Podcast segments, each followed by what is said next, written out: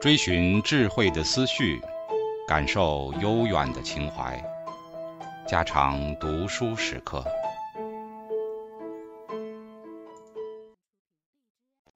警告：慎入，非专业朗读，听后可能出现且不仅限于挺尸等严重不适，另切勿洗耳，以免污染水源。引发小猫、小狗中毒等严重生化事件。支配理论，最近进化心理学家提出了一种支配理论，并以此为框架来解释人类身上许多令人迷惑不解的认知能力。他的理论出发点是人类以及黑猩猩必须为了生存而斗争，所以在处于支配地位的个体和那些试图胜过他们的其他个体之间。总是不可避免地存在着冲突。心理的进化过程正是在这种战略性的军备竞赛中慢慢出现的。其中的武器则是不断增强的心理能力，主要用于表征和操作他人的内在心理表征。自然选择不仅偏爱那些能够促使个体的支配地位不断上升的策略，而且还青睐于那些复杂的服从策略。服从策略可以破坏那些。处于支配个体独自享有某些关键资源的特权。具体的策略主要包括欺骗、诡计、假意服从、有意，以及设法接触那些生存和繁衍所必需的资源。比如说，研究者曾在黑猩猩中发现，当一只服从的雄性黑猩猩和一只雌性黑猩猩的违法性行为被雄性黑猩猩首领发现时，服从型的雄性黑猩猩。企图掩饰它的勃起反应，这意味着服从型的雄性黑猩猩能够读懂黑猩猩首领的心思，并且试图欺骗他。科学家认为，这些用于推测他人心理状态的认知能力，肯定已经在灵长目动物，包括人类身上得到了进化，因为它们有助于处于服从地位的个体去破坏那些处于统治地位的个体独自享有资源的特权。支配理论包括两个关键性的命题：第一，该理论认为人类已经进化了领域特殊性的推理策略，专门用来对有关支配等级的社会规范进行推理。比如说，我们必须理解允许，比如可以和谁结婚；义务，比如在群体斗争中应该支持谁；以及禁止，比如不能和谁结婚等。第二，该理论认为。这些推理策略应该先于其他推理策略而出现，并且独立于其他的推理策略。科学家列举了几项证据来支持他的支配理论。第一项证据来自于对儿童的研究：儿童在很小的时候就能够对权利和义务进行推理，即道义推理。确切地说，道义推理是指一个人是否被允许、有义务、被禁止去做某事。进行推断的过程，比如我这个年龄能不能喝酒？与之相对的推理形式叫做陈述推理，它是指对某个陈述的真伪进行推断的过程。比如那棵树后面真的有老虎吗？大量的研究发现，当人们对道义规则进行推理时，他们会自发性的搜寻违反这些规则的反例。比如说，面对这条道义规则，所有喝酒的人。都必须年满二十一周岁。人们通常会自发性的去搜寻那些年龄不够却正在喝酒的人。相反，当人们对陈述性规则进行推理时，他们往往会自发性的搜寻证实这些规则的例子。比如，面对这条陈述性规则，所有的北极熊都有白色的毛，人们通常自发性的想到白色皮毛的北极熊。而不是其他毛色的北极熊。简而言之，对于道义规则和陈述性规则，人们采取了两种截然不同的推理策略。在道义规则中，人们寻找反例；在陈述性规则中，人们寻找能够证实规则的例子。即便是在三岁大的儿童身上，也出现了这两种不同的推理形式。这意味着两种推理形式在生命早期就已经出现。不过，不大一致的是，三岁的儿童就能够把他们自己安放在传递性的支配等级中，也就是，如果 A 的等级高于 B，而 B 又高于 C，那么 A 的等级就高于 C。此外，在儿童能够对其他的传递性刺激进行推理之前，他们已经能够对有关支配等级的连续性刺激进行推理。支配理论预测，人类的推理将会受到个体的社会等级的强烈影响。到目前为止，已经有一些经验证据支持了这个命题。进化心理学家所做的一项研究是这样的：他向被试呈现一系列男性的照片，并且在呈现某个男性的照片时，同时给被试提供这名男性的个人信息。个人信息包括两个部分，一个是社会地位高或者低。另一个是性格有欺骗倾向，其他的无关信息值得信赖。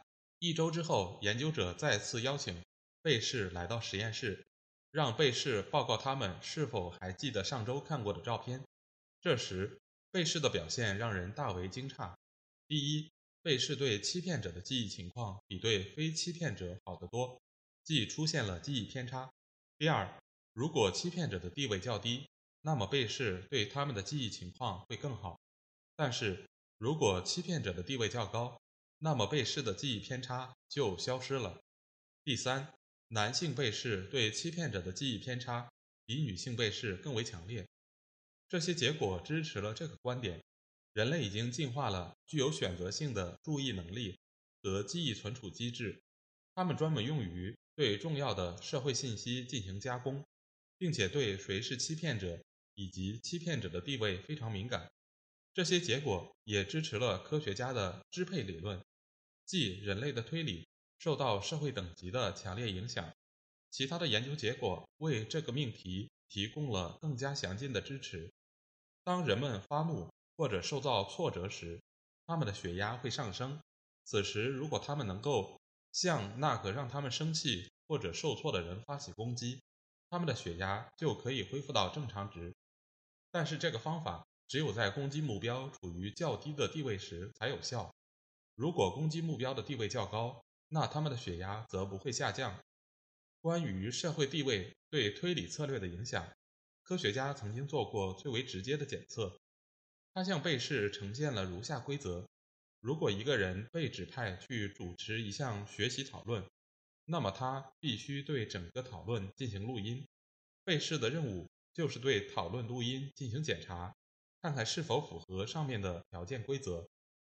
不过这里有一个非常重要的实验操作：实验者让一半的被试扮演地位较高的角色——宿管助理，然后查看他管辖的学生是否满足上述规则；而另一半被试则扮演学生的角色，地位较低，查看他们的宿管助理是否违反了上述规则。最后的研究结果表明。地位和社会推理之间存在非常明显的关联。当检查比自己地位更低的人时，百分之六十五的被试找出了潜在的违反规则者；而当检查比自己地位更高的人时，仅有百分之二十的被试找出了潜在的违反规则者。上面这个研究结果都支持了支配理论。道义推理策略似乎在生命早期就已经出现了。人们对于有关允许。义务和禁止的社会信息总是特别敏感。另外，人们通常会自发性的搜寻道义规则的反例，而且在面对比自己地位更低的人时，这种搜寻反例的倾向会更加明显。科学家认为，如果我们来猜猜看人类的认知能力是进化来解决什么问题的，那么很难有比支配问题更好的备选答案了。吸引社会性注意的理论。科学家的支配理论主要强调，我们人类在解决有关支配等级的适应性问题时所采取的信息加工策略。相比之下，进化心理学家所关注的则是支配行为的情绪层面。该理论部分的依赖于保留资源的潜力这个概念，而这个概念最早出现在非人类的动物研究当中。保留资源的潜力 （RHP） 是指动物对它们自己的能力强弱。相对于其他个体的评估结果，竞争中的失败者以及在竞争之前就知道自己会输掉的个体，拥有较低的 RHP。相反，竞争中的胜利者以及在竞争之前就知道自己很可能获胜的个体，拥有较高的 RHP。通过对自己和其他个体进行评估，不同的动物个体往往会表现出不同的行为，这样支配等级也就慢慢出现了。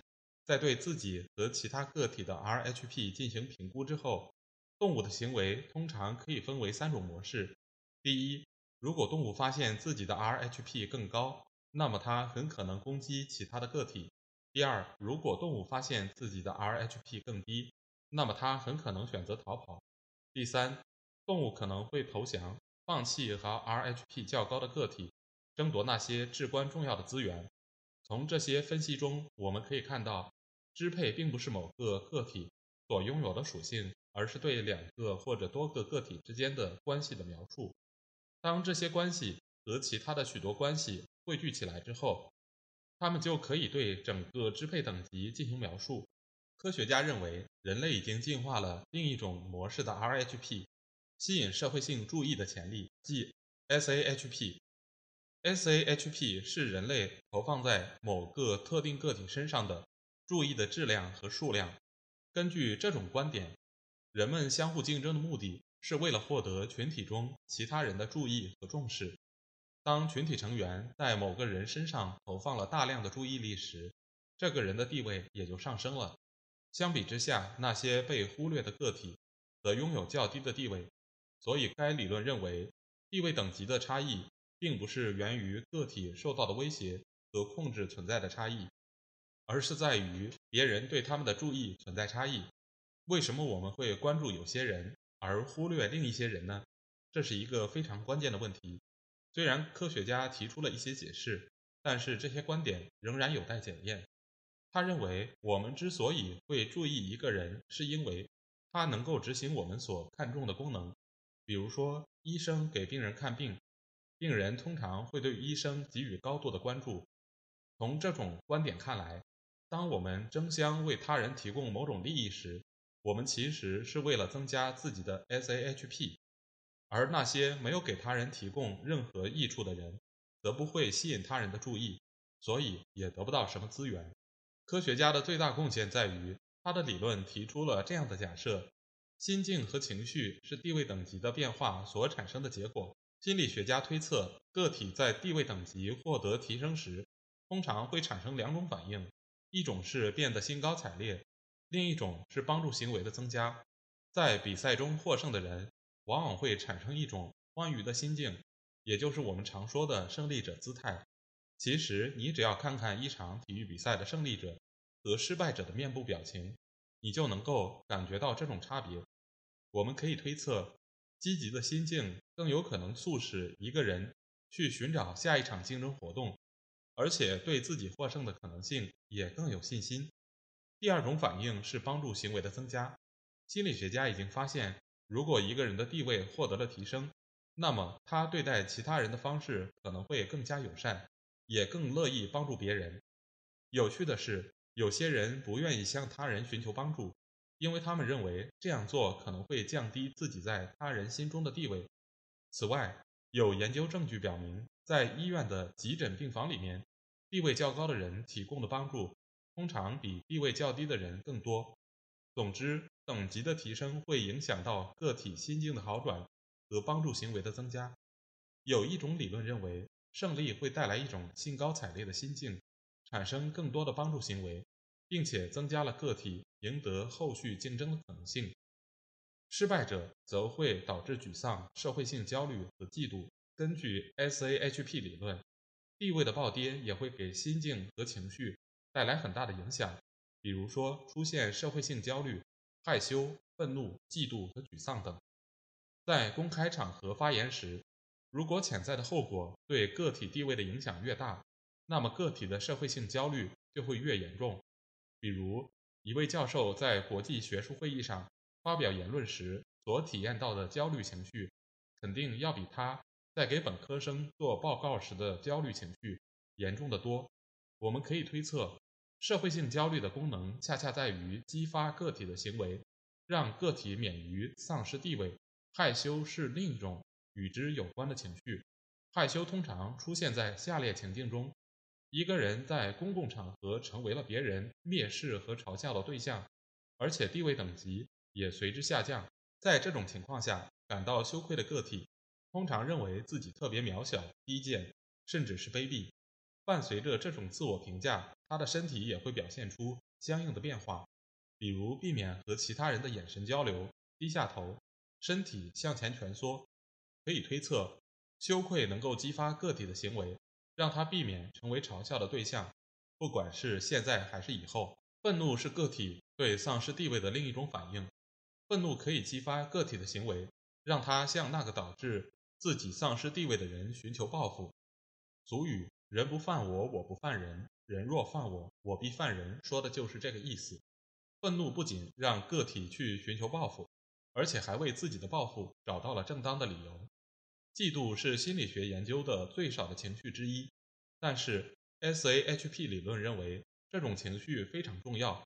当我们看到其他人拥有我们也想要的资源，如房子、配偶和遗产时，我们就会体验到嫉妒情绪。所以，嫉妒通常也和地位等级密切相关。嫉妒可以激发我们去模仿那些拥有我们想要的事物的人。英雄崇拜和理想化形象就是嫉妒情绪的积极表现之一。另一方面，嫉妒也会促使我们去诋毁那些。比我们更强的人，比如说毁谤他们的成就，散播有关他们的谣言等等。嫉妒通常促使丈夫小看他们的妻子的成就，以此来维护他们在婚姻中的地位。另外，对于一个组织而言，嫉妒拥有极强的破坏性。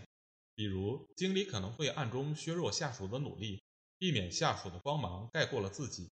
根据心理学家的假设，沮丧也是地位丧失。所引发的一种情绪反应。不过，其他因素也可以产生沮丧情绪，比如说丧失了依恋关系。通常情况下，如果我们觉得丢脸、丢了工作，感觉自己成了别人的负担，或者未能以社会大众的方式行事，那么我们就会体验到沮丧情绪。经验证据表明，沮丧可以触发我们的服从行为，这有利于我们安抚他人，避免受到他人的猛烈攻击。此外，当我们再次找到工作，为他人带来收益，从而提高我们的 SAHP 时，我们就可以从沮丧情绪中恢复过来。总之，SAHP 理论认为，自然选择已经设计了专门的心理机制来解决有关地位等级的适应性问题，而人类的许多情绪反应，从兴高采烈到沮丧，正是这些进化形成的心理机制所表现出来的特征。到目前为止。检验上面这些假设的研究还寥寥无几。不过，这个理论拥有非常直观的吸引力，而且表现出很大的潜力。